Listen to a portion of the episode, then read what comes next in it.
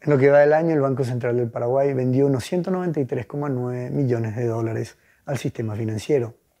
Esto en promedio rondaría unos 5,7 millones de dólares diarios. Si comparamos con el mismo periodo del año pasado, la banca matriz vendió unos 146,7 millones de dólares. Esto significa un incremento del 32%. Cuando la banca matriz inyecta dólares al sistema financiero, prácticamente interviene en el mercado de divisas, aumentando la oferta de dólares en el mismo. Esto presiona para que el tipo de cambio descienda, es decir, la cotización del dólar frente al guaraní disminuye. Este tipo de intervenciones se lo conoce en la jerga económica como flotación sucia, es decir, el Banco Central interviene de tal manera que los picos de fluctuación no sean bruscos y terminen de esa manera desestabilizando la economía.